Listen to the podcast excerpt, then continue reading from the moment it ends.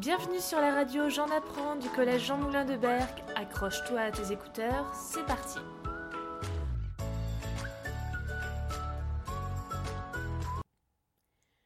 Bonjour à toutes et tous. Alors maintenant et jusque fin mars, le jeudi, on se retrouve pour une émission radio autour du monde scientifique. C'est au LOG, le laboratoire d'océanologie et de géosciences de Vimereux, que nous avons tourné cette émission.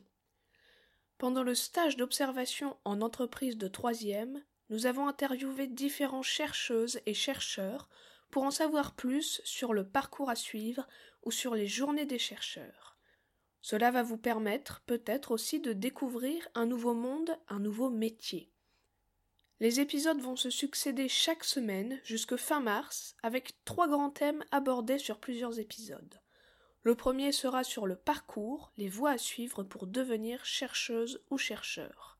Et on verra justement que pour beaucoup de postes différents que nous avons observés, il y a plusieurs formations possibles. Mais il y a quand même une grande route à suivre et que tout le monde a emprunté, qui est celle dont nous allons vous parler maintenant. Après le bac, dans une école, les licences, maîtrises et masters, vient à faire, au bout de quelques années, la thèse. On va maintenant écouter Émilie Moiset, qui est actuellement étudiante en deuxième année de thèse. Faire une thèse, c'est qu'elle réalise des recherches scientifiques. Ce sont des expériences, des observations sur le terrain ou en modélisation, en laboratoire et des comptes rendus.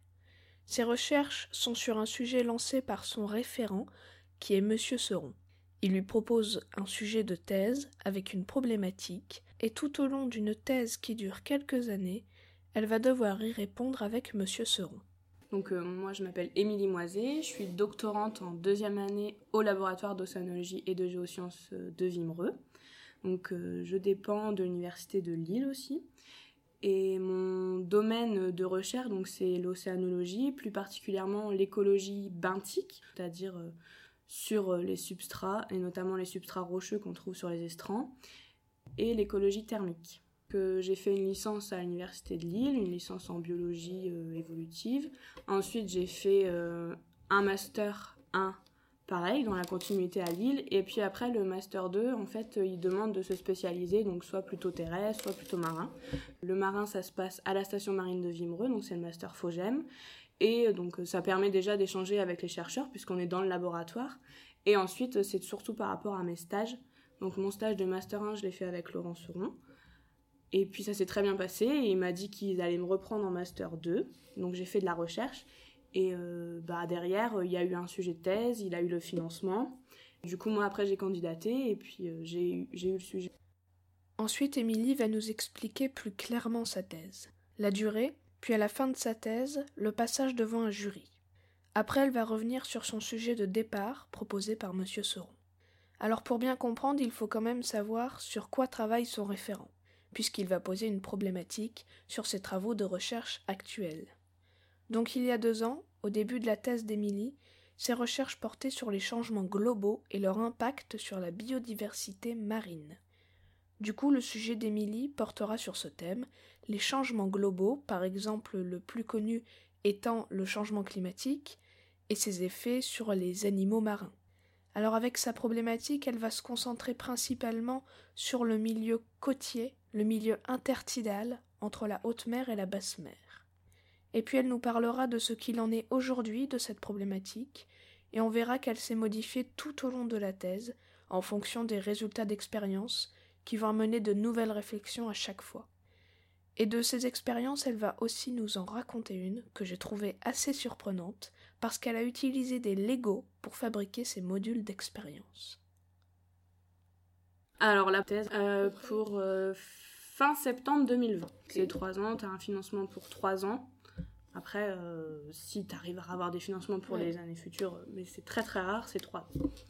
Et donc la thèse, après, c'est tu fais un manuscrit et tu soutiens euh, devant un jury euh, que tes encadrants de thèse choisissent, mais qui sont euh, du domaine dans lequel tu fais ton sujet.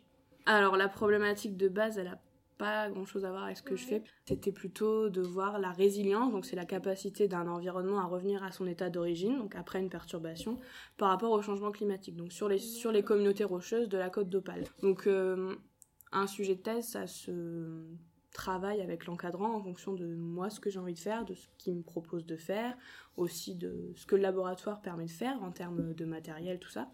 Donc le sujet il a pas mal évolué puisque comme j'ai dit j'ai fait un peu de comportement au début, donc sur euh, Litorina litora, donc c'est euh, le bigorneau qu'on mange.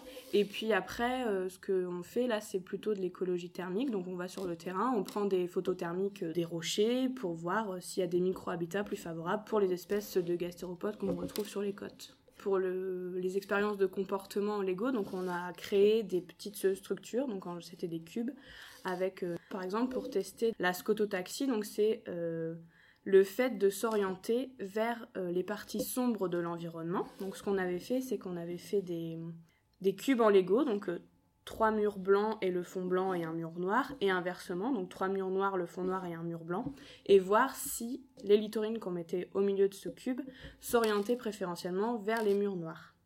Ce qui en ressort, c'est qu'effectivement, elles s'orientent quasiment tout le temps vers les murs les plus sombres, donc ça voudrait dire qu'elles, dans leur environnement, quand on extrapole, ça veut dire qu'elles s'orientent plus vers les zones, euh, les zones des rochers qui sont plus sombres, comme des crevasses, pour euh, se, se, retrouver.